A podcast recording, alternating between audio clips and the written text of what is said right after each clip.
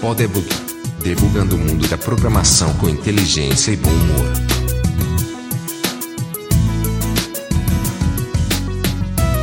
Oi pessoal, meu nome é Vladimir César, bem-vindo ao novo episódio do Podebug. Eu sou Marcelo LV Cabral. E eu sou Luiz Borba. Hoje nós vamos falar um pouco aqui sobre Apple TV, Android TV e todas essas coisas novas. Marcelo, você quer começar falando aí sobre a sua experiência com o Roku? Pois é, quando eu cheguei aqui nos Estados Unidos para morar em 2011, tava o Netflix realmente começando a, a, a, despontar como uma grande coisa aqui nos Estados Unidos. Essa questão do streaming, né? Porque o Netflix já era grande aqui com a questão de enviar DVD e Blu-ray para casa das pessoas. Então, muita gente usava o Netflix para isso. E o Netflix tinha lançado o seu sistema de streaming e também era o boom da TV digital, da TV é, flat, da Smart TV. Então, muita coisa estava acontecendo em 2011 nessa área e eu comprei uma, uma, Smart TV Samsung para minha sala e uma televisão menor para o meu quarto. E aí eu não quis gastar, já estava gastando dinheiro demais na, na mudança, não quis gastar um dinheiro é, para comprar uma Smart TV também para o meu quarto, né? Então comprei uma televisão burra. Mas rapidamente eu me, me arrependi, porque eu queria assistir as coisas Netflix no quarto, ou assistir um, um, um vídeo que estava no HD é, na sala, que está ligado na minha rede, e eu não conseguia. Então eu comecei a procurar alguma coisa que pudesse me ajudar a, a ter isso, e aí foi quando eu conheci o Roku. O Roku que tem um nome horrível, que rima, né? Mas é, é o nome que a turma escolheu aqui. é, ele foi um cara que trabalhou na Netflix, que saiu e montou essa empresa para criar um box. Na época, ainda para televisões que não eram nem televisões é, digitais. A primeira versão do Roku tinha saída analógica e, e eu decidi comprar e massa, comprei na empolgação porque era um dos, dos mais vendidos na Amazon. Comprei, trouxe, aí coloquei lá na, na TV mas descobri que ele não suportava DLNA, que era o padrão que o meu HD externo transmitia dados na rede local, né? Peraí, Marcelo, eu sei, eu, sei, eu sei onde é que essa conversa vai chegar. Já, já, já, já a gente vai falar sobre isso aí, que eu sei que você ficou milionário vendendo software pro, pro Roku. A gente, a, gente, a gente vai falar sobre isso. Deixa eu, deixa eu ver se o Borba, qual é a experiência do Borba com TV digital? Eu tenho uma experiência em assistir TV. digital e analógica. Todas as duas eu tenho bastante experiência, muitas horas de voo. Mas sério, Boba, você tem Apple TV ou Roku? Eu, eu é tenho, eu tenho Apple TV. Na verdade, eu tenho um Apple TV no quarto e tenho um Chromecast na sala. Aliás, e um Xbox aqui no, no, no, no outro quarto. Então, é, todos três têm esses recursos. Agora, sim, uma coisa que já era uma decisão lá atrás, assim, que nunca fez sentido para mim, era a história da Smart TV porque a gente já, é, já vem da cultura de acostumar a TV durar mais tempo na sua casa. Não é a mesma coisa de um celular que você troca com uma frequência maior. E eu achava assim que. Ainda acho, eu acho tudo. Todas as Smart TV que eu já, já tive contato, eu acho elas todas muito ruins. E porque eu acho que essa indústria não está preparada para fazer isso. Então eu acho que sempre essa opção de comprar essa caixinha como Apple TV, Chromecast, etc., é, sempre foi a primeira opção para mim. Então, então, aquele rumor que a Apple ia lançar uma, uma TV, não, você nunca acreditou nessa história? Ah, não, não. Eu, eu em 2013, no começo de 2013, eu escrevi dois posts falando sobre o futuro da TV. Um post falava sobre o futuro da TV para os consumidores e o outro para os fabricantes de TV. E eh, vendo agora que a Apple lançou um Apple TV novo, né? O, a versão mais nova do, do set-top box deles, aí eu já posso. Você vê aí, Marcelo, é o, é Luiz Borba Dinar, é. viu? Ele, ele, faz a previsão digital. É. Eu já posso reivindicar que eu previ isso há quase três anos atrás, né? Então tá lá registrado. A gente vai botar o link no post para poder todo mundo conferir, né?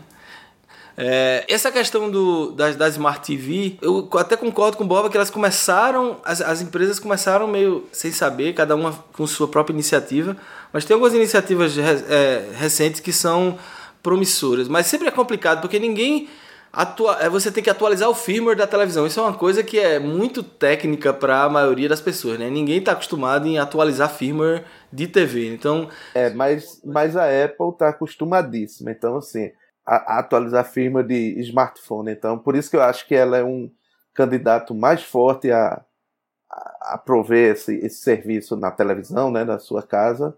Ele é um player mais forte do que é, esses fabricantes de TV. Teve um, um, uma notícia a dia 9 de setembro que eu li sobre o falecimento do professor Luiz Fernando Gomes Soares, é, infelizmente jovem, com apenas 61 anos. Ele foi o cara é, do departamento de informática lá da PUC do Rio que criou o projeto lá do Ginga. Aí eu me lembrei que realmente, assim, nos primórdios das da discussões de TV digital, dentro da nossa área, na área de desenvolvimento, o, o que se falava não, não era nada ah, parecido com uma Smart TV, né? Ou com esses set-top boxes programáveis como Roku, como Apple TV. Se falava muito dessa questão da TV interativa, que as TVs seriam uma plataforma, mas essa plataforma seria usada pelas grandes empresas e e se criou muitos lobbies, né? É, inclusive a questão da, da, da, compressão. O Brasil, o Brasil foi criou um, um, uma lei lá para usar um MP4 é, diferente do que já era usado em outros países. O Brasil sempre inventa essa história, né? Tomada diferente, né? Usa pau M. Desde a época do pau M, o Brasil quer ser o diferente na hora de definir esses padrões e só lasca no final das contas o consumidor, porque as empresas têm que criar tecnologia que é absolutamente equivalente às outras e, encarece os produtos para a gente no Brasil. O gênio da raça que criou aquela tomada, aquele cara vai estar no, no último círculo do inferno. Mas voltando para o Ginga, então, o Ginga foi um desses projetos, assim, que foi, era o padrão de, de TV digital do Brasil, incorporava essa interatividade através desse sistema. Né? Então, o, o, controle remoto, você poderia interagir com, a, com o programa que estava passando agora no, na televisão. E não deu certo. Quer dizer, nenhum sistema desse no mundo funcionou. E o que acontece, na verdade, é as pessoas usarem e Twitter e Facebook para comentar, principalmente Twitter. Na verdade, no IPO do Twitter, eu me lembro, a descrição e a maior venda deles para os acionistas, né, para quem quiser ser acionista do Twitter, era: nós somos a segunda tela. Né? Quer dizer, o Twitter passou de ser só um, um microblog. Eles se venderam como nós somos oficialmente a segunda tela do mundo. E, e, e eu acho que é verdade. Pode ver, quando está passando. Eu, eu, sei que estava passando um, um, seriado, aquele Masterchef no Brasil, toda terça-feira. Eu nunca vi um episódio porque não, não assisto televisão, é, a, a TV que passa isso aqui no, no, nos Estados Unidos. Mas eu sabia, porque todo mundo no Brasil, no Twitter, só falava desse programa. Então, essa questão do, da segunda tela meio que foi para os handhelds, né? Ou seja, tablet, iPad, iPhone. E, e, a TV digital virou apenas uma plataforma de TV como qualquer outra. E a Smart TV é que dominou o mercado. Com esses set-top boxes, com esses é, streaming boxes, né, que eles chamam aqui, como o Roku e como o, o Apple TV. Mas Marcelo, agora o pessoal quer saber uma coisa. Agora que eu levantei aqui a curiosidade do, do ouvinte, conta aí como é que você ficou milionário vendendo, vendendo é, software no Roku. Conta essa história aí pra nós. Ah, primeiro, não fiquei milionário, não faça isso, porque senão vou acabar sendo demitido, porque. Não, a, é, a, é, a história foi a seguinte: é como eu comecei a contar, eu queria assistir meus filmes que estavam no HD na sala e, e no quarto o Roku não funcionava com DLNA, que é um padrão de é, streaming é, em, em, rede e muitas das Smart TVs suportam, inclusive a da Samsung suportava, então eu assistia é, na Samsung da sala, mas não podia assistir no quarto. Como eu sou desenvolvedor, é, fui no site do Roku e fui no site da Seagate, que era a fabricante do meu HD, e descobri que o Roku tinha um SDK, um, um Software Development Kit, e descobri também que tinha uma API que não era DLNA, que era uma API é, RESTful, né, que usa é, um padrão bastante difundido de, de web services. E aí eu disse, pô, eu sou desenvolvedor, tenho um SDK, tenho um, um API, eu vou fazer o aplicativo. E ainda minha esposa estava no Brasil terminando o mestrado dela, então nada para fazer, arrumei uma coisa para fazer no, no, nas noites e fim de semana. Então, aí foi. Estudei, é uma API bem simples. E o Bright Script, que é a linguagem do Roku que eles criaram, que é uma linguagem de scripting é, interpretada, é totalmente baseada em Visual Basic. Melhor impossível para mim, Você né? Se sentiu em casa? É, para quem ouviu algum episódio anterior aí sabe que eu, que eu estava em casa. Então, eu fiz, assim, um fim de semana eu já tinha rodando, né? Ele estava apenas era um protótipo, mas eu já conseguia é, navegar nos diretórios é, e fazer o, o, playback. E aí nas próximas semanas eu fui só melhorando, registrando o ponto onde eu tinha parado no, no vídeo para poder recomeçar aquele ponto, não ter que as outras melhorias. Mas assim, esse aplicativo eu fiz é, em 2012. E aí o aplicativo nativo de USB que tinha no, no Roku eu, era horrível a usabilidade dele.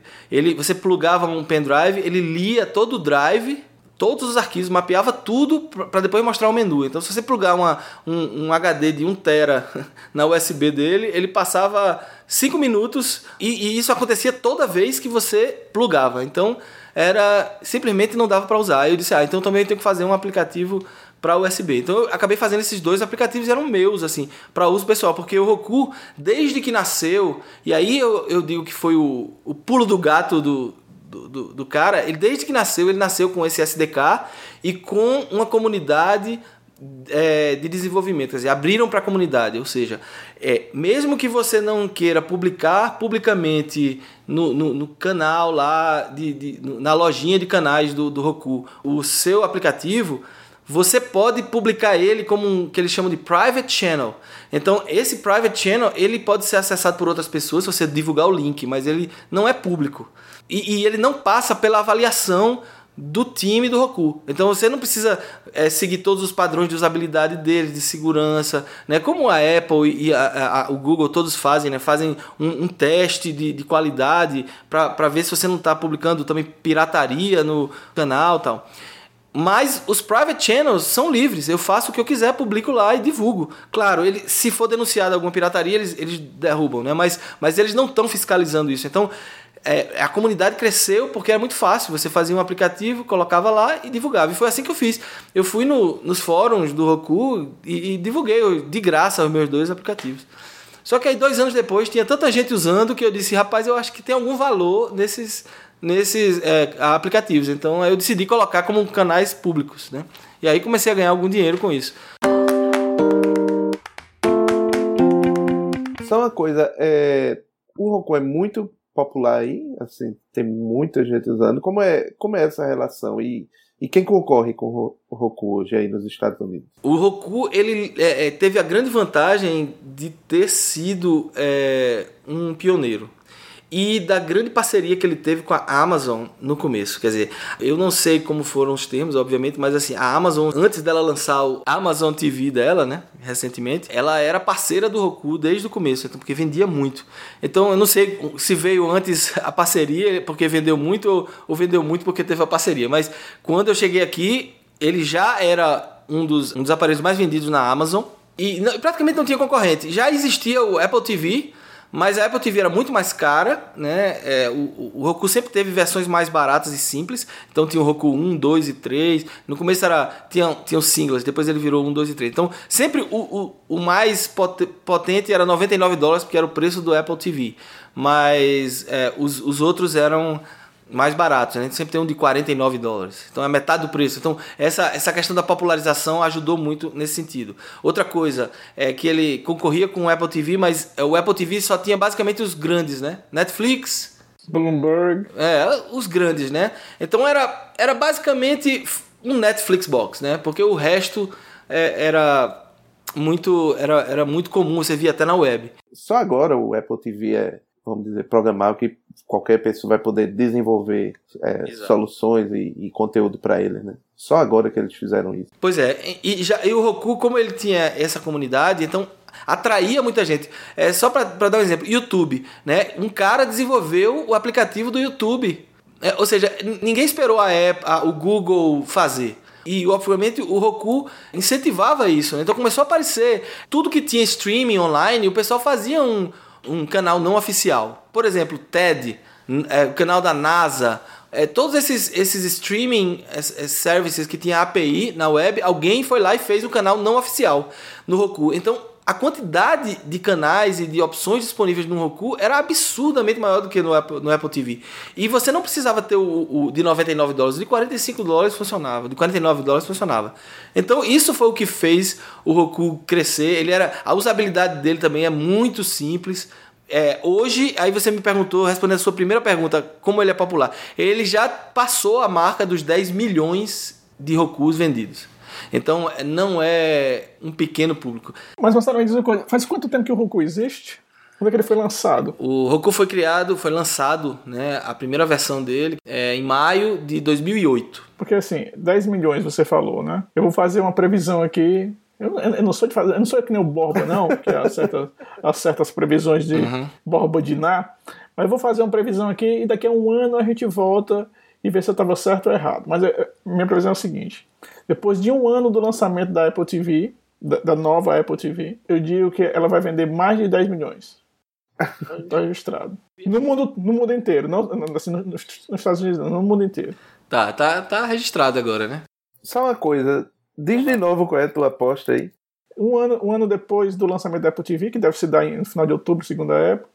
Então, no final de outubro de 2016, talvez a gente talvez a Apple tenha vendido mais de 10 milhões de Apple TV no mundo inteiro. O Apple TV já vendeu mais de 20 milhões a versão atual. A versão atual, pois é, estou falando da, da nova Apple TV. Em um ano vai vender 10 milhões. Ele tinha 20 milhões em 2014 já. Quero, quero passar aqui para a segunda marcha, Marcelo, e falar especificamente do desenvolvimento para esses devices, né? Quão, quão difícil tu achou? É, assim, claro, você tinha o seu, o seu, a sua experiência com o Visual Basic que você alavancou para desenvolver para o Roku, mas assim, pra, pra, vamos dizer para um ouvinte da gente que tá que nunca, nunca desenvolveu em, em VB, ele vai comprar um Roku hoje, vai baixar o SDK, vai instalar e vai tentar desenvolver. Quão difícil é isso daí? É, é muito fácil. Primeira coisa, ele tem que ter um Roku, não existe emulador. Então você não pode, como no Android, por exemplo, baixar o SDK, começar a desenvolver mesmo sem ter um device, né? E quando tiver já a aplicação praticamente pronta, que você vai pode precisar testar num device real. Então, no caso do Roku não tem opção. Você tem que ter, porque é, é, você tem que configurar ele no modo desenvolvedor. Existe um add-on para o Eclipse, que é o que eu uso para ficar mais fácil, não só desenvolver, porque ele tem um highlight de sintaxe, navegação no código, então recomendo muito. Inclusive, esse também foi um projeto de, de comunidade. O Roku também disponibiliza, junto com o SDK, uma grande quantidade de códigos exemplos. Então, só com os códigos exemplos você já rapidamente faz uma aplicação básica de, de, de streaming. E, e, ele vem com uma das coisas mais importantes e, que eu acho e que é importante em qualquer desenvolvimento para TV, isso é uma, é uma dica geral, é você seguir mais ou menos o padrão do Roku de aplicativos. Não fazer coisa muito fancy, muito cheio de. Não reinventar é, a Não roda. reinventar a roda. Por quê? Porque é, é, diferente, né? É diferente você, por exemplo, ah, vou fazer um aplicativo para iPhone, vou fazer ele cheio de animações, cheio de coisas diferentes. Num celular funciona, num tablet funciona, mas na TV você quer praticidade, você quer assistir o conteúdo que aquele aplicativo vai lhe trazer. É, ninguém quer coisa muito diferente disso. Claro, eu vou falar um pouco depois sobre outras aplicações que não são streaming, mas o foco e a grande maioria do conteúdo que você encontra é simplesmente produtores de conteúdos disponibilizando seus, seu conteúdo através desses aplicativos. Então é simples, você tem que fazer um menu então tem é, vários é, padrões de tela já pré-definidos, você só precisa descobrir qual é o que se aplica mais. Se você quer botar um, o pôster do vídeo em landscape, em portrait ou quadrado, não são muitas combinações e você faz a aplicação. Então, assim, literalmente, é, se você tiver já uma API pronta de back-end de streaming, você faz uma aplicação em uma questão de horas num, num dia. Num dia você faz uma aplicação para o Roku simples de streaming de um conteúdo usando um API RESTful, por exemplo, que seja na web, seja no NAS, como não foi o caso que eu fiz. Então, é muito simples. Agora, é, é um pouco da, daquela coisa que eu falei é, em episódios anteriores. Adaptação à tecnologia, adaptação ao formato. Para fazer para TV, você tem que pensar o que é que cabe na TV. Então, você acha que não tem uma, tem uma dificuldade muito grande de um cara que, que, é um, vamos dizer, um web developer, né? O, cara, o sujeito está acostumado a programar full stack, banco de dados, interface.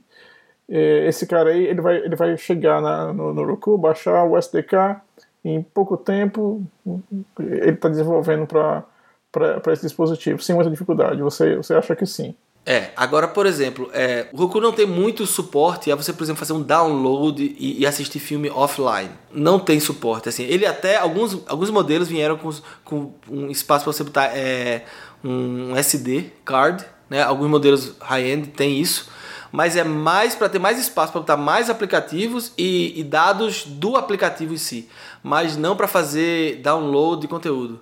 Então é, é um, um streaming box mesmo assim. Então você tem que ter um back-end. Deixa eu perguntar uma coisa pro Borba, eu quero, quero uma previsão. O Borba tá precisando de uma previsão aqui. Seguinte, você acredita. Bom, para ter o Marcelo da dificuldade de programar para o Roku, ele acha que é uma coisa mais ou menos simples. Eu acredito que para Apple TV é uma coisa simples também. Eu andei vendo o SDK. Agora, eu queria falar sobre as oportunidades disso aí. Como é que você vê a oportunidade para quem está iniciando na área de, de programação ou para quem já está na área há algum tempo, é, se é, é uma coisa a ser explorada ou é só um, ou é só um fad, é só uma, uma moda, é melhor continuar onde está dando certo, que é web, ou se você é programador e está escutando podcast, é uma coisa para você parar, para explorar esse negócio aqui, vou estudar, e pode ser que eu me dê bem aqui. O que, que, você acha? É, eu acho assim que acho que o modelo de negócio da TV tradicional, seja TV a cabo ou TV aberta, tá, eu acho que está meio condenado condenado ao fracasso, porque hoje vai ser difícil convencer as pessoas a parar na frente da televisão num horário específico para poder ver aquele seu programa favorito. A não ser que seja um evento ao vivo, que aí você vai querer ver na hora. Pouca gente da, da área de tecnologia faz isso hoje em dia, até. Mundo, é verdade. Ou, ou pirateia de, logo ou, ou, vai pro Netflix, né? É, porque, enfim, mas no, no geral não é só tecnologia. O, o, o, consumidor não vai mais se sujeitar a isso. Ele vai querer ver o que ele quiser ver na hora que ele quiser ver, a exceção naturalmente do, da programação ao vivo que tem que ser naquela hora. Então, por conta disso, eu acredito que cada vez mais as pessoas vão migrar para esse tipo de, de, tecnologia, criando um mercado cada vez maior. E outra coisa que acontece é, é a TV a cabo. Hoje você tem a TV a cabo, que já traz um set-top box que você pode programar e gravar seus programas para ver a hora que você quiser, ou seja, ele passa na hora marcada, mas você grava para ver onde a hora que quiser. Só que tem aquela picaretagem, né? Para você poder ter o seu canal favorito, você assina mais uns 200 que você não tem o menor interesse, né? Então, assim, é caro e tudo. E aí basta você ver o crescimento do Netflix, que é o. Acho que é o maior exemplo disso, né?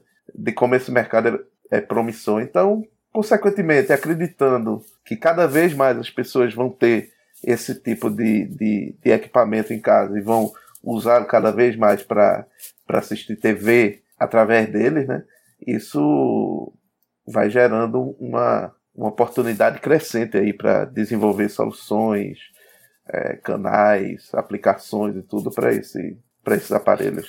Eu tenho uma, uma opinião até mais. É, um, faço uma previsão até mais ambiciosa. Eu acho que vai se tornar, eu não estou dizendo que Roku ou Apple TV, mas a combinação desse tipo de device vai se tornar a nova revolução de conteúdo. O que é que eu quero dizer com isso? Você vai poder literalmente, com o YouTube, né? O YouTube é, uma revolução atualmente. Muita gente está ganhando dinheiro e, e, e tendo sua própria, seu próprio canal de televisão no YouTube. Mas as pessoas são muito forçadas ainda a assistir no computador. Assim, eu ouço muito, a pessoa assiste muito no computador, no celular. É, e na televisão, só quem tem esses aparelhos, uma Smart TV é que vai, mas aí você fica preso ao conteúdo, ao aplicativo do YouTube para achar, para assinar os seus canais, você tem que autenticar essas coisas. Só para dar um, um, uma visualização para vocês, se você olhar no, no, na loja de canais do Roku, você vai ver que a categoria que é mais, que tem mais canais de conteúdo é a categoria religião, grupos religiosos, é a que, que tem mais canais. Por quê? Porque qualquer grupo religioso, tem todo tipo de religião que você possa imaginar, que, que tem algum conteúdo que ele quer transmitir para a comunidade que, que é daquela religião e que não está na cidade, ou que, ou que simplesmente perdeu a, a, reunião de ontem e quer ver, tem um canal exclusivo para ele no Roku. E o cara instala e tem lá a, a janela direita, o canalzinho direto para o conteúdo que ele quer. Então, personalizado. É, ele não precisa ir procurar no, no YouTube e tal. Então, não está restrito a nenhuma alguma restrição específica do, do, daquele provedor de infraestrutura lá, que seria o YouTube. E agora com o Apple TV isso vai explodir de uma forma absurda. Ninguém vai precisar do YouTube. Pode até botar no YouTube e por trás dos panos usar só como o hosting né, de, do, do, vídeo em si. Mas não precisa. Você vai poder ter seu, todo o seu público baixando o seu aplicativo de streaming lá. É, isso aí é uma, só, só eu quero abrir um parênteses aqui. Você falou de, do, dos, dos canais religiosos. Algum de vocês dois sabe quem é o padroeiro dos programadores? Haha, desafio aí. Eu não sei. É o Padre Cício? É não, é o São Isidoro. São Isidoro é o padroeiro dos programadores. Então, aí, olha aí. Agora qual é a, qual é a, a racionalização por trás disso? Rapaz, de, depois a gente vê aqui no, no, no, no Wikipedia que agora, agora não vai dar.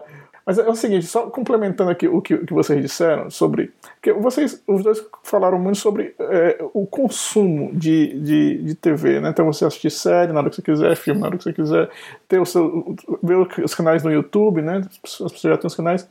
Mas eu assisti a apresentação da Apple TV na, na semana passada e olha, assim, duas coisas que se destacaram logo. Primeiro, talvez hoje a, Apple, a nova Apple TV e provavelmente outros devices que vão aparecer é, no ano que vem. Não desbanquem o Xbox, não desbanquem o, PlayStation, mas está caminhando para isso, porque vai ser aquele centro de entretenimento na sua casa, né? onde você vai ver TV, vai poder se comunicar usando o FaceTime outra, ou o Skype né? com, com, com a sua família, vai poder jogar, vai poder provavelmente comprar. Né? Então, assim, o centro de mídia vai ser, vai ser aquele, aquele aparelho. Então, não é só consumir o, o filme ou a TV, né? Mas fazer todas essas outras coisas também. É, e aí é que tá a mina de ouro, eu vou dizer para você, né? É, essa questão do conteúdo eu falei, mas a mina de ouro, ou seja, é você ter a ideia do app de Apple TV ou de Roku que vai ser revolucionária. Essa ideia eu estou atrás há muito tempo. Aí sim eu vou ficar milionário, como você falou. É ter a ideia do app que vai usar a televisão de uma forma que ninguém usou e que vai fazer todo mundo comprar o seu, o seu app de um dólar e você vai ter 20 milhões de dólares na sua conta. Então é, é essa a ideia que está faltando aí. Um né? aplicativo que eu achei muito interessante, que foi mostrado lá nessa apresentação, foi uma coisa que toca o que o Borba estava falando, né? Do, da programação ao vivo, né? Porque a programação ao vivo, por definição, está né, tá acontecendo naquele momento, e como é que você interage com aquilo ali, né? E aí eles mostraram um jogo de beisebol e Tava acontecendo dois jogos de beisebol ao mesmo tempo. E beisebol é, é, um, é um esporte interessante no, no seguinte sentido: é, a estatística é muito importante, né? Então, assim, você quer, o cara é o, é o batedor, então você quer saber quantas vezes ele, ele, ele, ele acertou, em quais jogos, em quais situações e, e tal e tal. Então, durante o jogo de beisebol, você ter acesso a esse tipo de informação é muito interessante. Né? O futebol, né, mesmo assim, vocês que entendem mais do que eu, né? Você ter acesso à estatística durante o jogo de, de, de, de que está acontecendo naquele momento é muito interessante. E hoje é impossível. É, mas na verdade isso era o que o Ginga e a TV interativa vendia também na época, mas que não colou, né? Eu tenho, eu, eu, eu assinei esse, essa temporada, eu assinei o NFL Gamecast para ver os jogos da, da NFL, né? E aí eu tô, ele tem tanto um aplicativo pro para o celular, para o iPad e tudo, e tem no computador. No computador, como é mais naturalmente um equipamento mais poderoso, né? Ele, você pode, aí ele tem vários recursos. Ele tem estatísticas todinhas do jogo na hora. É, você pode assistir até quatro simultâneos, né? Você sai é, dragando a, os jogos para as áreas de, de imagem, bota até quatro, cinco, você pode assistir quatro até ao mesmo tempo. E também tem uma coisa muito interessante, principalmente para quem chegou atrasado ou começou a ver o jogo, já, já tinha rolado coisa, ele tem uma lista de todos os lances. E você pode clicar no, no lance e ele volta. É replay on demand, né? É. Mas, evidentemente, assim, não é. Acho que é um negócio que está começando. Ainda não está perfeito. Tem um... Daqui que eles compilem aquelas jogadas e associem aqueles trechos, às vezes você só consegue ver isso depois de algum tempo. Não é o lance imediato que aconteceu num minuto e você vê dois minutos atrás. Tá, agora indo mais, indo mais para esse, já que a gente falou de ao vivo, aí é, é outra discussão que acontece aqui nos Estados Unidos atualmente, né?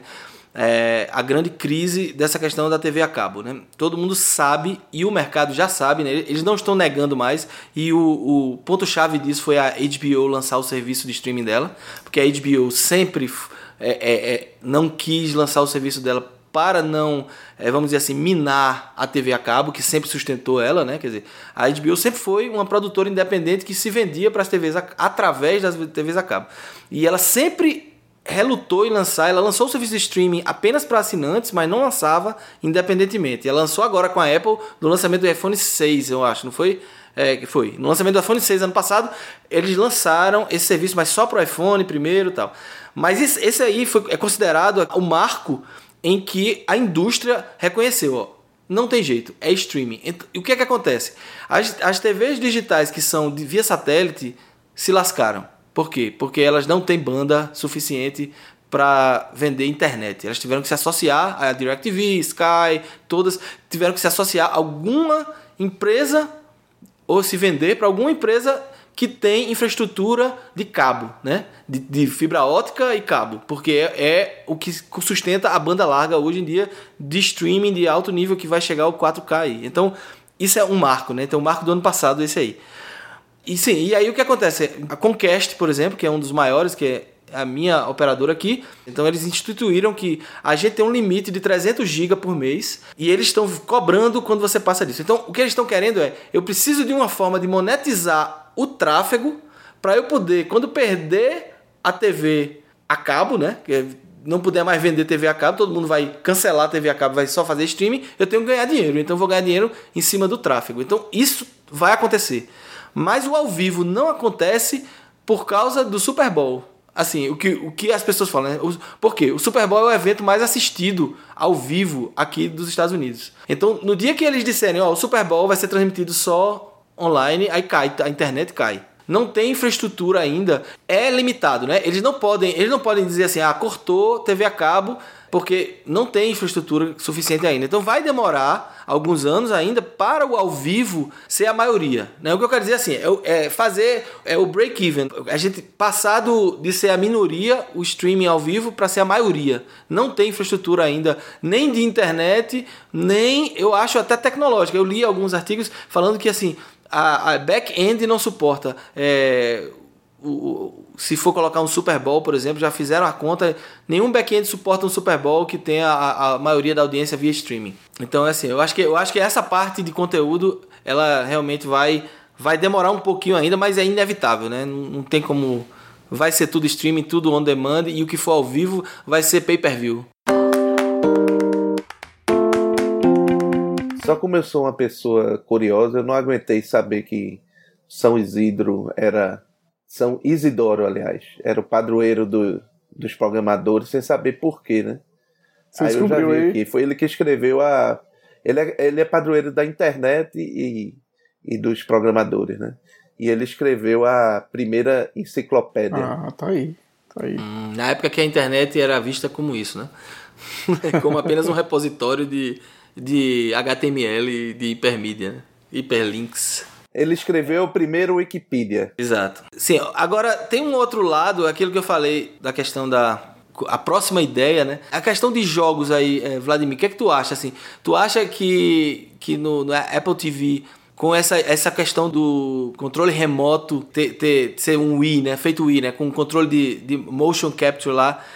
Será que, que a Apple TV com esse controle vai ter alguma relevância na área de jogos, porque assim, o Wii já morreu há muito tempo. Aquilo ali foi uma novidade, até o próprio Kinect também morreu, porque foi também uma grande novidade, mas na prática a, a Microsoft já, já desistiu, está vendendo o Xbox One sem Kinect. Então o que é que tu acha é, em relação a isso? A maioria dos jogos desculpa, a maioria dos aplicativos vendidos na App Store são jogos. Então existe um mercado muito grande para jogos e jogos simples, né? Assim, existem jogos mais assim, que são, são feitos por estúdios, que são os do Xbox e, e do PlayStation, e jogos que, que não precisam de uma equipe tão grande e que são lançados na, na App Store. E esses jogos são vendidos aos milhares, né? São fortunas são feitas em cima desses jogos. Então acredito que esse mercado vai ser explorado também na Apple TV. Agora, é, uma das vantagens que a Apple TV tem em relação ao Xbox e PlayStation é você poder levar o jogo com você. Então imagina, né? O, garoto tá lá jogando, sei lá o que, o jogo dele na frente da, na, na Apple TV, da TV grande e tal. Pô, tá na hora de, de ir pra escola, tá na hora de sair. Ele vai levar o jogo dele no dispositivo que ele tem no, no bolso. Ele continua jogando. Né? Talvez em uma, uma, qualidade menor, né? mas ele continua jogando. Chega em casa, ele continua o jogo. Então o jogo nunca sai dele, né? de perto dele. É uma vantagem que os outros dispositivos não têm. Desde que ele tem iPhone, né? É. iPhone, iPad. É, iPhone, iPad, Android, o que vier.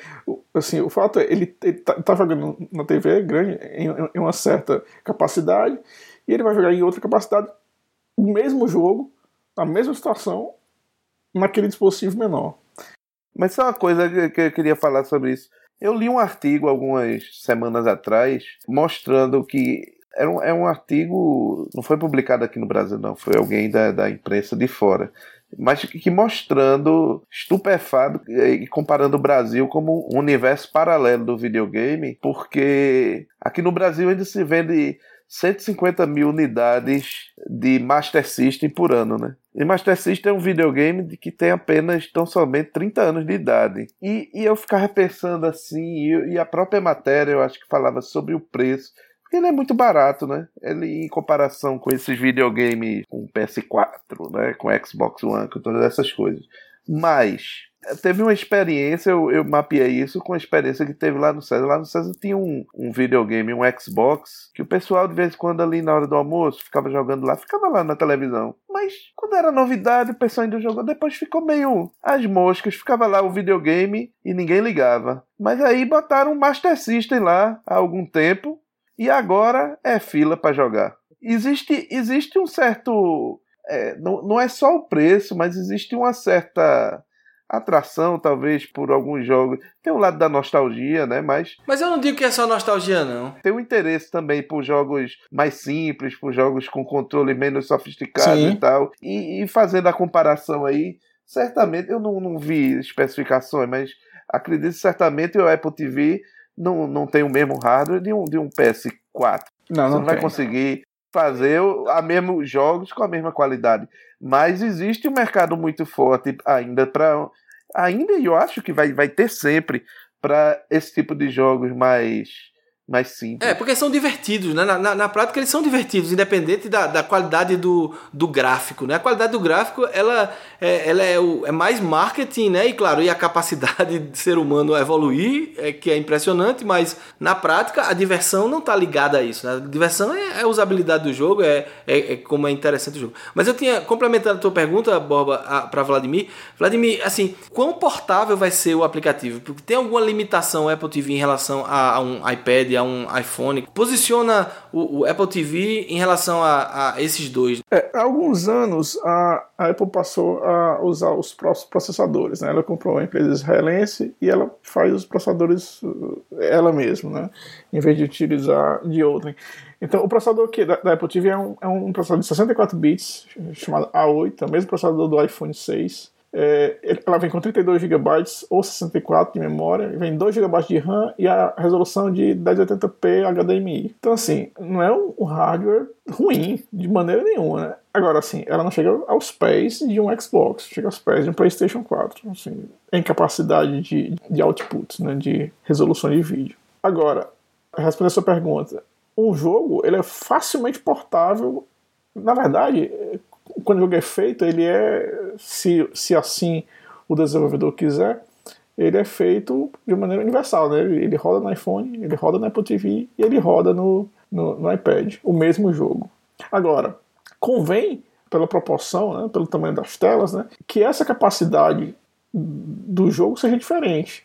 Então, se durante o jogo na Apple TV você, sei lá, dependendo do jogo, é claro, joga de uma certa maneira, quando você porta esse jogo para um, um iPhone, você vai jogar, como eu estou dizendo, em uma diferente capacidade. Então, assim, pega uma, uma categoria de jogo, sei lá, um 3D Shooting, um, um Duke Nukem da vida, né? Ou que seja, eu acabo de revelar a minha idade aqui, né? É, os cabavéis só, só é, dá exemplo. É, Duke Nukem, é, é Quake, né? Doom. Mas assim, você pegar um jogo desse e ele faz sentido na tela grande, né? No, no, no monitor, na TV. Quando você coloca ele em, em um device pequeno, até para controlar é difícil, porque a sua mão fica na frente da tela, né? Não é, é uma coisa é mais, mais complicada. Então, ele tem que ser repensado para ser jogado naquele mesmo estágio que você está no seu jogo, para ser jogado no, no, no, iPhone. E isso aí vai requer, requer criatividade, Deixa eu contextualizar em relação ao Roku. Assim, eu vou dar um exemplo de jogo, eu queria que tu comentasse em relação à Apple TV. O Roku lançou, quando ele lançou o Roku 3, o Angry Birds. Foi um, eles fizeram uma parceria com a produtora do Angry Birds e ele lançou essa ideia do, do controle é, de motion capture não é da Apple. O Roku já tem isso há dois anos. E eles lançaram. Mas o, se você parar o Angry Birds, você precisa da touchscreen, né? E numa tela de TV você não tem touchscreen. Como é que você joga Angry Birds? Aí você joga com motion capture. Foi uma adaptação que eles fizeram, mas na prática eu e meus filhos aqui usamos uma vez. Você não tem o mesmo conforto que você tem no celular ou no tablet e morreu. Quer dizer, quais são os jogos que vendem muito no Roku? Galaga, Tetris, são aqueles jogos da Retro. antigos, né? Retro, porque são jogos que, que fazem sentido na televisão. Talvez a portabilidade não seja tão simples assim, né? Em termos de código, fonte, sim, mas de usabilidade eu acho que vai ser mais complicado. Sim, com certeza será. É, é por isso que eu digo, requer uma certa criatividade, né? Por parte do desenvolvedor. Esse negócio do, do, do touchscreen, o controle remoto da Apple tem uma área, o novo controle remoto da nova Apple TV, tem uma área que ela, que ela é touchscreen. Ah, é, isso aí é, é uma boa. Isso aí faz sentido. É, é como um, um, é, um mousepad. Né? Isso aí é uma revolução interessante, porque aí realmente vai transportar a, a experiência de um touchpad. de um touchpad, né? É. é. Outra coisa que eu acho que eles perderam, já que eles estavam copiando todo mundo, que a Apple não, não inventa nada, né? Vou, vou, alfinetar aqui. A Apple não inventa mais nada, só faz copiar, né?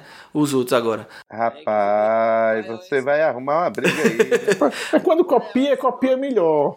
Pois bem, mas aí então eles copiaram, uma coisa que eles copiaram foi do Amazon TV, foi a história de você falar com o controle remoto, né? Pra, pra pedir. Eu tenho um Amazon TV aqui também, que é baseado no Android. E você, você usa o controle remoto como microfone e, e dá comandos de voz é, para encontrar filmes, fazer pesquisa e tal. Isso eu não gostei.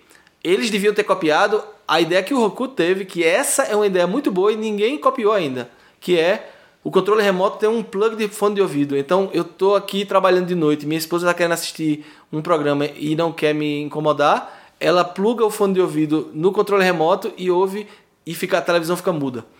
Isso eu acho sim uma usabilidade interessante para controle remoto. Só um parêntese aí. Mas é, voltando aí, eu acho que a, a ideia do, touch, do touchpad no controle remoto é uma boa ideia. Eu ia comentar é, anteriormente sobre o seguinte: alguns desenvolvedores né, têm meio que se, não é se lamentado, mas questionado né, o que, é que eles vão fazer com a Apple TV. Né? Já que, bom, ou eu vou fazer um jogo para Apple TV, ou uh, o aplicativo de compra, uma coisa assim. Porque nada com conteúdo é possível já que eu não tenho conteúdo para prover. E aí eu pensei um pouco sobre isso. Na hora eu não consegui ter uma resposta muito boa, mas depois estava pensando sobre isso. E olha, uma coisa nova, por exemplo, do iPad é que você tem uh, Real Multitasking e tem um split screen. Então, de um lado você pode ver uma aplicação e do outro lado uma segunda aplicação. Então pensa o seguinte, olha, se você, mesmo que você não tenha acesso ao conteúdo, você, você, você não pode fazer um restream desse conteúdo para dentro da sua aplicação, você pode utilizar aquele conteúdo que já está sendo é, é, divulgado ou passado. É, e aí tem uma outra tela do lado, né, onde você pode interagir com outras pessoas que estão acompanhando aquele conteúdo. Vou dar dois exemplos. Um deles, por exemplo, você está vendo um debate presidencial, como acontece no Brasil.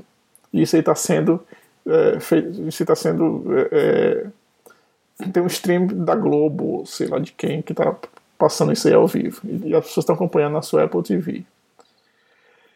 No seu iPhone, você pode ter uma sincronização com ou, ou, ou uma tela dividida ao meio, é, um aplicativo onde você pode interagir com outras pessoas que estão assistindo. Então, comentando, como você faz no YouTube, por exemplo, né, na área de comentário, né, no, no, no, YouTube ao vivo, as pessoas estão falando ali o tempo todo sobre o que elas estão vendo. Né?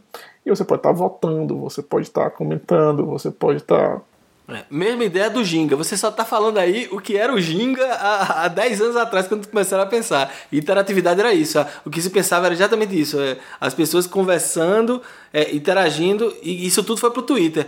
Talvez a solução seja integre o Twitter nessa, nessa sua aplicação, entendeu? Você ter o vídeo e o Twitter do lado. É, a ideia existe. Agora, qual a implementação boa é que vai ser. É, isso aí, bom, isso, tô, tô só jogando, jogando a, a, a ideia que, que, apareceu, mas quem vai implementar isso daí da maneira correta de implementar isso aí é o que a gente vai ver. É, tem, um, tem outras utilidades assim que, que vendem no, no, no Roku, só para dar uma ideia para os desenvolvedores Apple TV, que, que já que o Roku está há mais tempo nesse mercado de apps né, para TV, é muito aplicativo educacional. Vende muito educacional, de aprendizado de línguas, tutoriais. É um, conteúdo que você pode fazer. Você pode incrementar ele, não botar simplesmente o vídeo, como o pessoal faz no YouTube. Você pode colocar é, infográficos paralelamente. Você pode fazer um conteúdo mais interessante.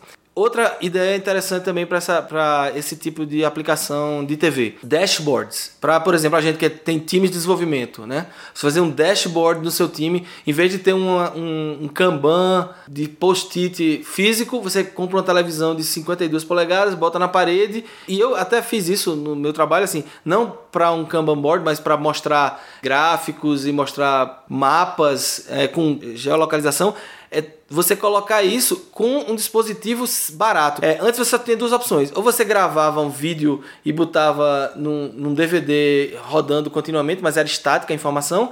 Ou você tinha que pegar um laptop velho ou um desktop velho, colocar ligado na TV escondido em algum lugar e que vai estar tá rodando uma página web refreshing lá.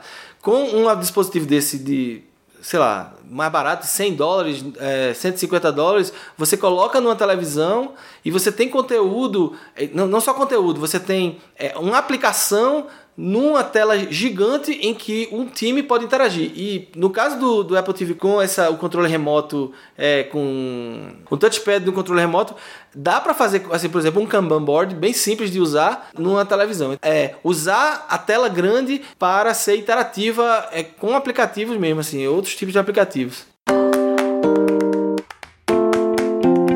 Então, a gente falou sobre é, consumo de vídeo, falou sobre jogos, falou sobre é, uma maneira de você interagir com, com uma programação ao vivo.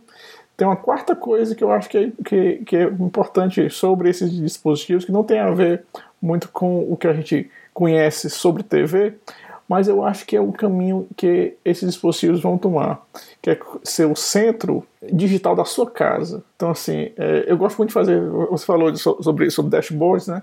Eu gosto muito de fazer experiências com, com a que chama de Internet of Things, né? Então, né, aqui em casa eu sempre sempre estou achando uma maneira de, de colocar um circuitinho uh, na porta da geladeira, no quintal, para pegar a informação e colocar no dashboard, né? Inclusive vai ser a minha a minha dica de hoje, né? Mas é, eu acho que a Apple TV em algum e outras coisas, por exemplo, o roteador do Google, a Apple TV e a Microsoft provavelmente vai entrar também nessa área. Esses, esses, esses, esses dispositivos eles vão ser os hubs para a casa inteligente. Então, assim, tudo que você tiver na sua casa vai ser ligado a esse hub. Você vai poder controlar e monitorar através da Apple TV, através do, do Roku, através do, do, do Google Router, através do Microsoft, whatever. A Xbox vai abrir também. É, é, quando, quando o Windows 10 uh, ah, tiver no Xbox, uh, eles vão também abrir para aplicativos. Pois é. Então, esses dispositivos vão se tornar isso. Né? É, o é realmente o computador da casa, não é o computador pessoal. O computador pessoal virou o seu, o seu, o seu uh, uh, smartphone. Esse aí que é, é hoje o computador realmente pessoal, né? Tá com você o tempo todo, você leva para todo canto, ele faz tudo por você. o computador da casa vai ser Apple TV. Uhum, mas aí Aí, já que você falou isso, é bem interessante que vai encaixar uma coisa que eu estava pensando. A Microsoft com o Windows 10, a gente sabe que a Microsoft está bem atrás, né? ficou para trás, né? O, Faz tempo aí. É, o Satya Nadella está tentando retomar aí a Microsoft. A gente pode falar sobre isso depois em outra oportunidade, mas é, eu queria falar do Microsoft Continuum. Eu não sei se vocês ouviram falar sobre isso. Não, não conheço isso, não. É, o Microsoft Continuum é, é o principal, principal feature do Windows 10 em celular. Pela primeira vez a Microsoft conseguiu unificar os sistemas embarcados dela, né, imóveis, com o sistema desktop dela e de tablet. Então hoje o Windows 10 representa um código fonte só e ele é totalmente portável. Então uma aplicação que você faz para o celular, o mesmo código, é, o mesmo executável, mesmo binário, vai rodar em qualquer um device que rode Windows 10, inclusive o HoloLens, aquele óculos é, holográfico. Então, o que é o Continuum? Ele transforma a sua televisão em um monitor e o seu celular passa a ser um computador. Como você falou, ah, o meu computador hoje é o meu celular. Mas é tudo que já existiu antes, né? Quer dizer, o Apple tem, você pode é, fazer o mirroring, da, o Android também, você faz o, o mirroring da, da, da imagem do que está na sua tela de celular na televisão. O contínuo é diferente. O contínuo ele vai detectar que a televisão é uma televisão HD e, por exemplo, o Word vai rodar na televisão como o Word do desktop, porque é o mesmo código-fonte. Então, tudo que você vai precisar é um teclado Bluetooth, uma televisão e o seu celular se torna um computador full power, rodando as aplicações qualquer aplicação Windows 10. Porque eu acho assim, na minha cabeça seria o mais prático possível. Inclusive já alguns filmes de ficção científica mostraram coisas parecidas. Você tem um device no seu bolso e você não precisa mais do que ele. Você vai chegar no seu trabalho, colocar o device num Docker e ele é, via contínuo, ele já tá já é o seu, o seu computador de trabalho, depois você desconecta e você vai levar ele para casa. Então, é, eles estão para lançar aí a, a, os novos celulares dele com essa funcionalidade contínua.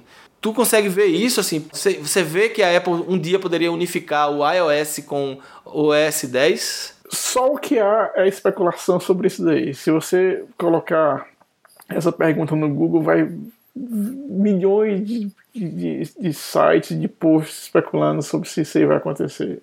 Eu, eu, eu não sei. Eu realmente. Nessa daí eu não vou, não vou nem, vou nem fazer uma previsão. E, e dona Dinai, que tá calada aí? E aí, Borba, tu acha que Madame Diná? É, é, eventualmente vai. Se você olhar, é, eles, eles não, não é só é, Microsoft ou Apple, eles estão tentando integrar cada vez mais esses, esses dois mundos, né? O mundo do móvel com o mundo do, do desktop, né? Isso agora é algo que leva tempo, né? Leva tempo para criar essa experiência e resolver os problemas tecnológicos tudo. Mas eu acho um caminho natural aí. Ou seja, a Microsoft conseguiu, assim, eles viram isso e tentaram, estão tentando dar esse passo. É aquela, aquele sprint para tentar passar dos outros e chegar na frente. Mas pode ser que eles só deem a ideia e a implementação não seja a melhor, né? E a Apple acabe chegando com essa implementação. É a coisa assim, porque vamos lá. Primeiro a gente tinha o desktop, a gente tinha o, o OS na, na Apple, tinha o Windows na época, vamos dizer, o Windows 7, certo? E tinha o do celular. Então você tinha o Windows Phone de um lado e você tem o iOS do outro lado. Quando sai o iPad, aí é que vem a dúvida. O que é um tablet? É um computador pequeno ou é um telefone grande? Na visão da Apple, ele era um telefone grande, tanto que ele pegou o iOS e levou para o tablet. No caso da Microsoft, é, quando ele lança o Windows 8, né, e mantém o Windows Phone, ele estava dizendo, e quando ele lança o tablet dele, ele colocou o sistema operacional que era do computador, que era o Windows 8. Então, a Microsoft enxergou aquilo, o tablet, como um computador pequeno e não como um telefone grande. Eu tinha um Surface, sabia? Eu fui para a Build, é, que é a conferência dos desenvolvedores da, da, da Microsoft em 2013, e, e naquela época lá eles deram um bichinho desse para cada um, eu ganhei um. E eu fiquei usando um tempo aqui e eu achei assim a experiência péssima. É, em que pese que eu já tinha um iPad, né? Então eu já estava acostumado em usar o telefone grande e não um computador pequeno. Mas, mas eu achei muita coisa estranha, sabe? Porque a, a, interface, a forma como você interage com o tablet, ele é completamente diferente de uma coisa que tem um teclado e um mouse, um trackpad, alguma coisa assim. E ele entendia, quando eu entrava, por exemplo, num site, é, no Gmail, por exemplo, você entrava no Gmail no meu iPad, ele entendia que era telefone, então ele usava aquela interface touch. A Google tinha a versão otimizada para você usar dessa forma no móvel. E quando eu usava o, o Surface na mão, entendeu? Quando eu estava usando o touch, não importa, ele identificava aquilo como um, um computador desktop, né? Então o Gmail entrava no Gmail tradicional que a gente vê quando entra no, no, no computador. Só para dar uma ideia da confusão que era. Tudo bem, eu não vou dizer que nem a Microsoft está certa ou a Apple estava certa. Eu estava acostumado com o iPad, então eu já estava meio influenciado aí.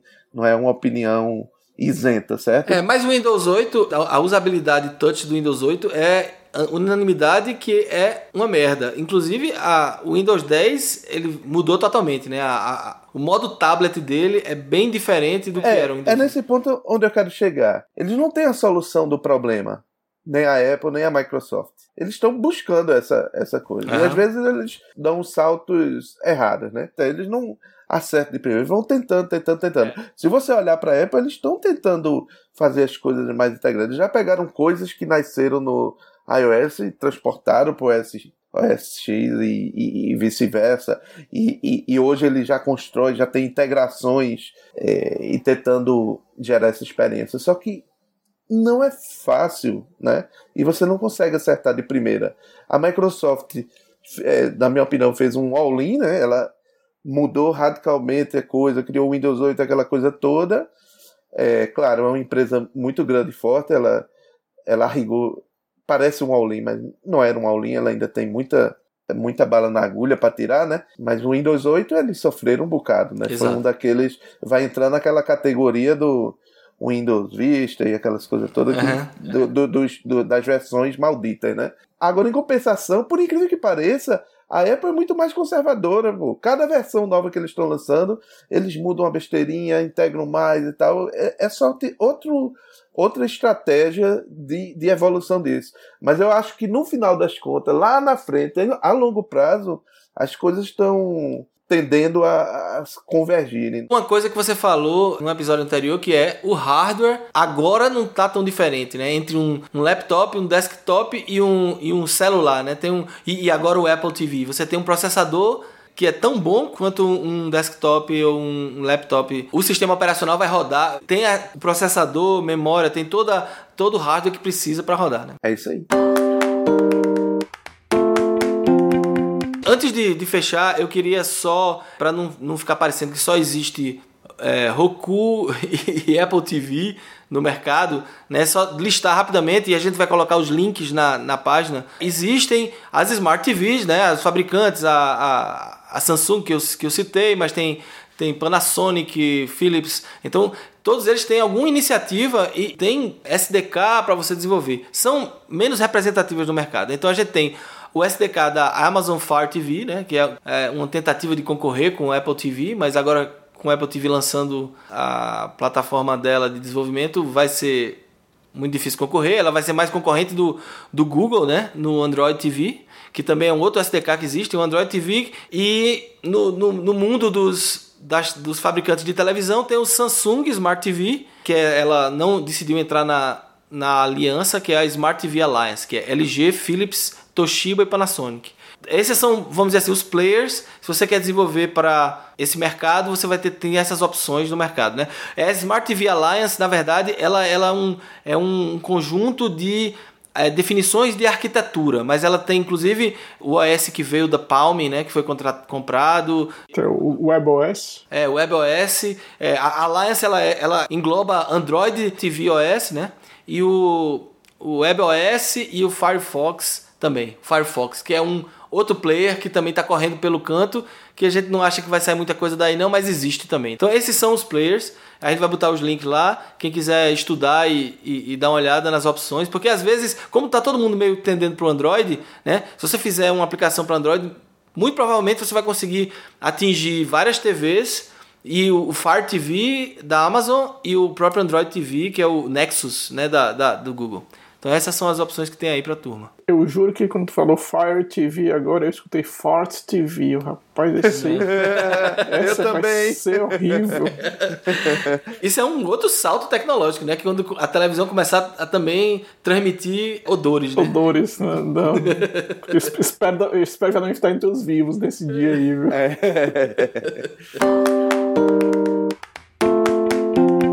E a gente tá pronto para então, as dicas de hoje.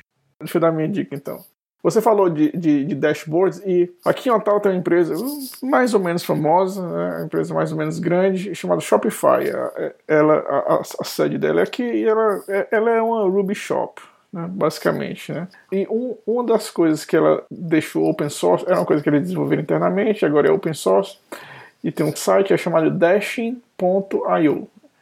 E basicamente é um dashboard, eles disponibilizam widgets, você pode criar novos widgets para esse dashboard e você se comunica com ele. Tem, bom, tem várias maneiras de, de, de, você mandar coisas com ele, mas basicamente você manda, faz um post com, com um, um JSON como load. Então, assim, para que, que eu uso?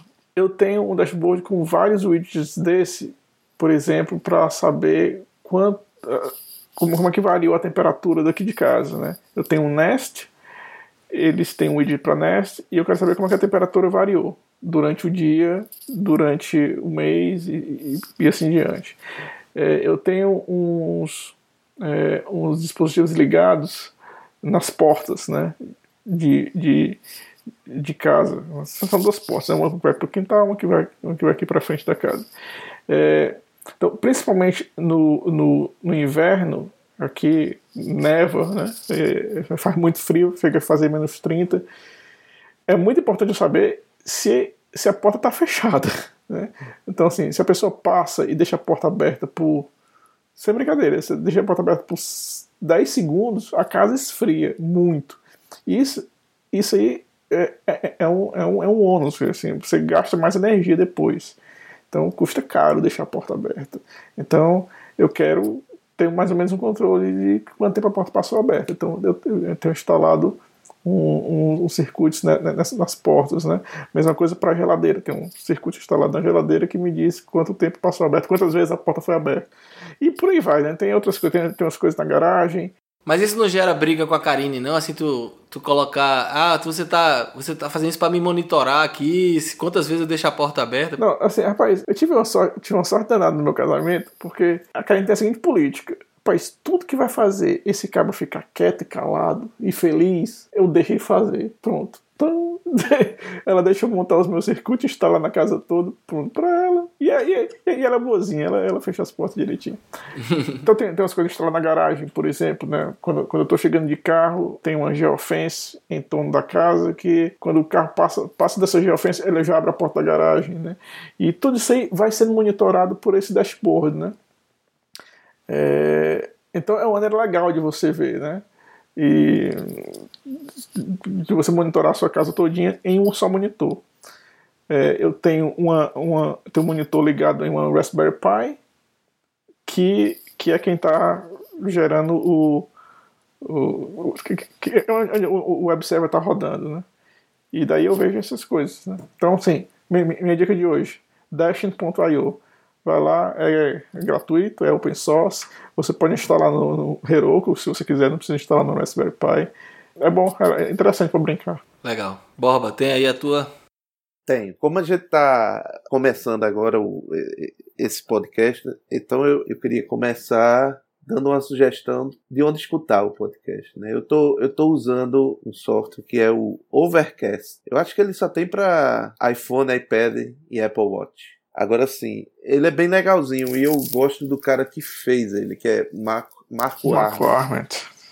Ele foi um dos. É, ele era o principal desenvolvedor do Tumblr no começo, né? Um dos fundadores lá. E ele também fez um outro software que eu, eu hoje não uso mais, mas usei durante muito, muito tempo e gostava muito, que era o Instapaper. Uhum. O Overcast é um softwarezinho bacana para você escutar podcast se você tem dispositivos iOS. E até porque, desde que eu atualizei o, o iOS 9, eu estou profundamente irritado com, com a evolução, com a nova versão do, do podcast da Apple. Então, minha sugestão é use o Overcast, que é bacana. Mas por que que tá irritado com o podcast da Apple? O povo quer saber. Ah, eu achei. Eu, eu não sei nem explicar. Eles mudaram a interface, eu, eu não gostei, achei uma porcaria. Não, não tô achando mais as coisas do jeito que estava antes. Talvez eu seja um conservador maldito, mas não gostei. Não gostei, não simpatizei.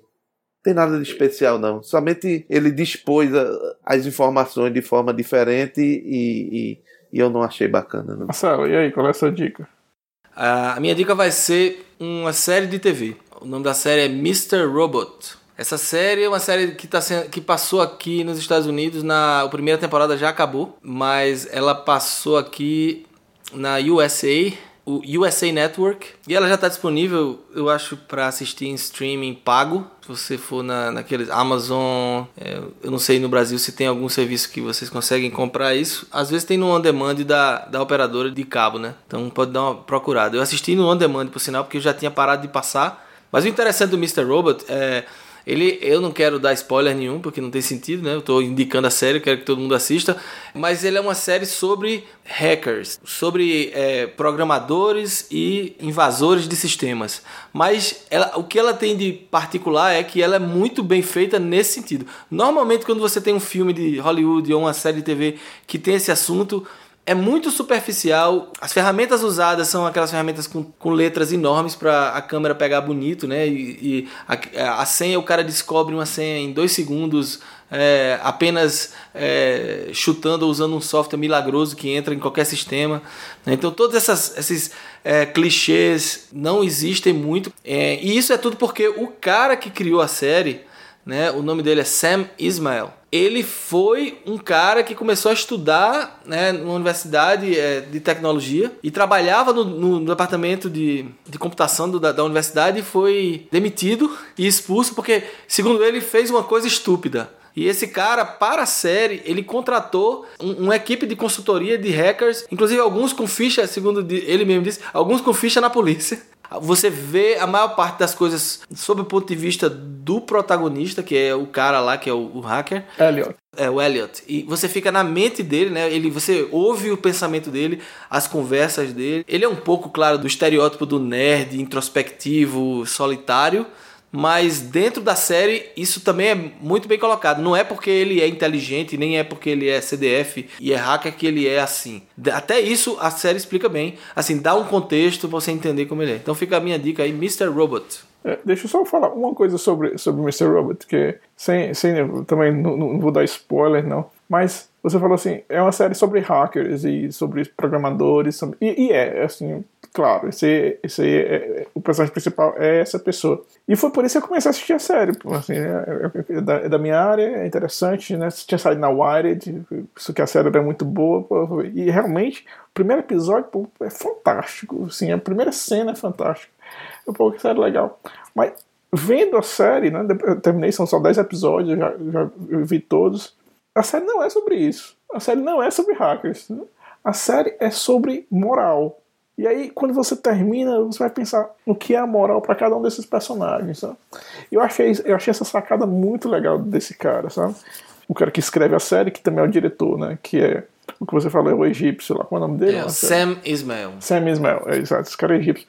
Muito bom, assim. Ele teve uma sacada genial nessa série, né? Que fazer sobre isso, assim.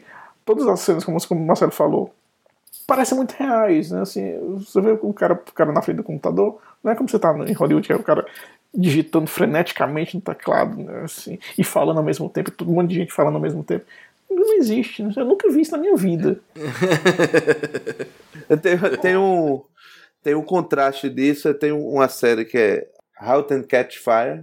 Vocês viram essa? Eu assisti alguns episódios não. só. Pronto, aí tem uma menina lá, porque essa, essa série se passa no, no, começo da década de 80 e é o pessoal que está construindo os primeiros computadores pessoais e tal, aquele microcomputador e aquele início, né? E aí tem uma, uma personagem lá que ela é uma programadora e ela está ajudando a fazer o sistema operacional lá, né? E aí tem uma hora que ela programa e tal, ela vai lá para um, um quadro e ela começa a escrever uns comandos em assembly e tal, né? Aí vem o cara que é o principal, aí olha aquelas sete, oito linhas de assembly e diz: Meu Deus, ela é extraordinária, é, isso aqui é muito bonito, é uma gênio. Bom, puta merda. É, em seis linhas de assembly, você praticamente o que você conseguiu com, se você for muito bom, foi somar, somar dois números. Dois números. somar dois registradores e lambos beijo, né? Então, pessoal, acho que a gente termina, vai ficando por aqui. Termina mais um Pod Debug. E a gente tem muito programa para ser gravado, não é isso, pessoal?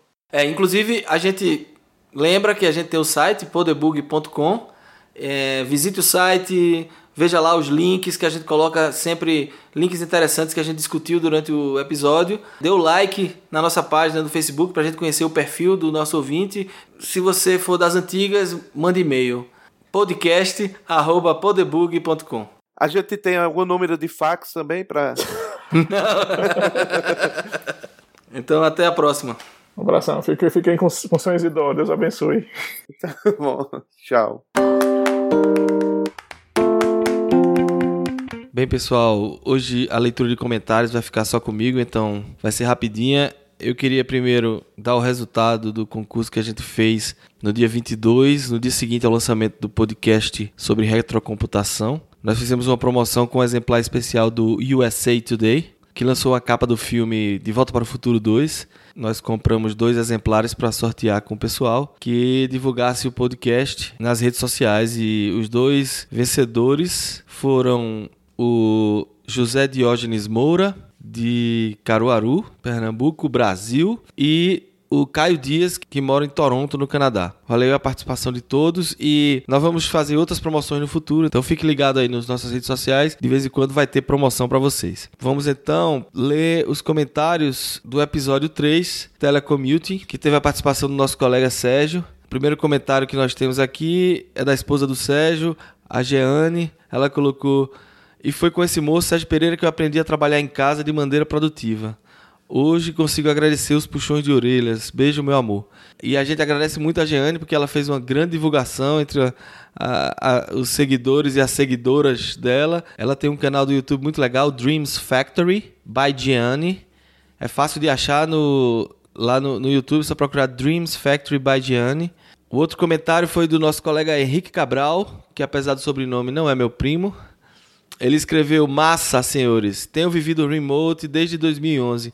Às vezes encho o saco, mas eu acostumei e hoje em dia sou mais pragmático em relação a isso. É só ter gente que se encaixe no perfil, que tenha disciplina e se sinta dono da parte do negócio. Uma época estávamos com gente em Vancouver, Tucson, Miami, no caso ele que mora em Miami, Recife e Rio. Quase que eu endoido, mas valeu a experiência. É isso mesmo, Henrique. É, é como o Sérgio falou e a gente chegou mais ou menos à conclusão e consenso durante o podcast. Tem a ver com o perfil de cada um e, e, e do tipo do projeto. Mas valeu aí. Henrique é sempre um ouvinte que comenta e que participa. Na verdade, a gente vai convidar o Henrique um dia para conversar um pouquinho sobre as criações dele. Ele tem uma empresa de desenvolvimento de apps. A gente vai chamar o Henrique qualquer dia desse. E, finalmente nós tivemos outro, outro comentário no site, é do Lucas Arruda. O Lucas disse: Galera, valeu pelo cast. Trabalhar remoto é prático demais. Pode ser que tenha gente que não se encaixe com esse modelo, mas quem se encaixa ele é muito vantajoso. Só de cara você vai ganhar pelo menos duas horas por dia para não ter que comutar. Acaba se ganhando ainda mais porque sem perceber a gente perde mais uns 30 minutos almoçando fora, se deslocando para um restaurante, etc. Também perco menos tempo com aquela enrolada básica na cozinha, quando ia pegar um café, esbarrava com alguém e tal. Além de tudo isso, tem a grande vantagem de você fazer seu tempo. Pode ser ruim para alguns. Portanto, eu começo a trabalhar no horário que me é mais vantajoso. Posso parar quando preciso parar, posso dar uma volta ou ir comprar algo que eu preciso sem me preocupar tanto. O barulho é praticamente zero, se comparado ao barulho constante de um escritório. Eu sempre tinha que trabalhar com fones, mas era sempre interrompido. Agora eu paro quando é melhor para mim, tenho produtividade. É claro que pode ter desvantagens como interação menor, mas isso pode ser compensado com retreats, encontros. Agora, todas as vantagens são tão grandes que essa desvantagem é quase irrisória para mim. É, mais um aí advogando pelos, pelo trabalho remoto. Eu acredito que é, essa, apesar de ter tido minhas ressalvas durante o podcast, mas eu, eu realmente acredito que é uma, uma, uma tendência.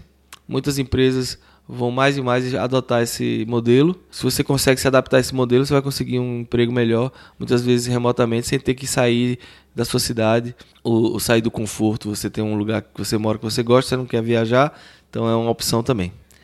É, no Facebook, a gente também teve comentários. Então a gente teve no episódio 2, é um comentário que a gente não leu na semana passada, foi do Daniel Moura. Ele disse: Arretado podcast, excelente para escutar no caminho até o César Sorocaba. Então, valeu, Daniel. Daniel conheci quando trabalhei no, na Pitan. É, valeu aí e divulguem aí pelo pessoal do César Sorocaba e, e a região aí de São Paulo que tem acessado bastante o nosso podcast. É isso, eu agradeço mais uma vez. Deixe os comentários no Facebook, no Twitter, no nosso site. E na semana que vem a gente volta com mais um Poderbook. Valeu!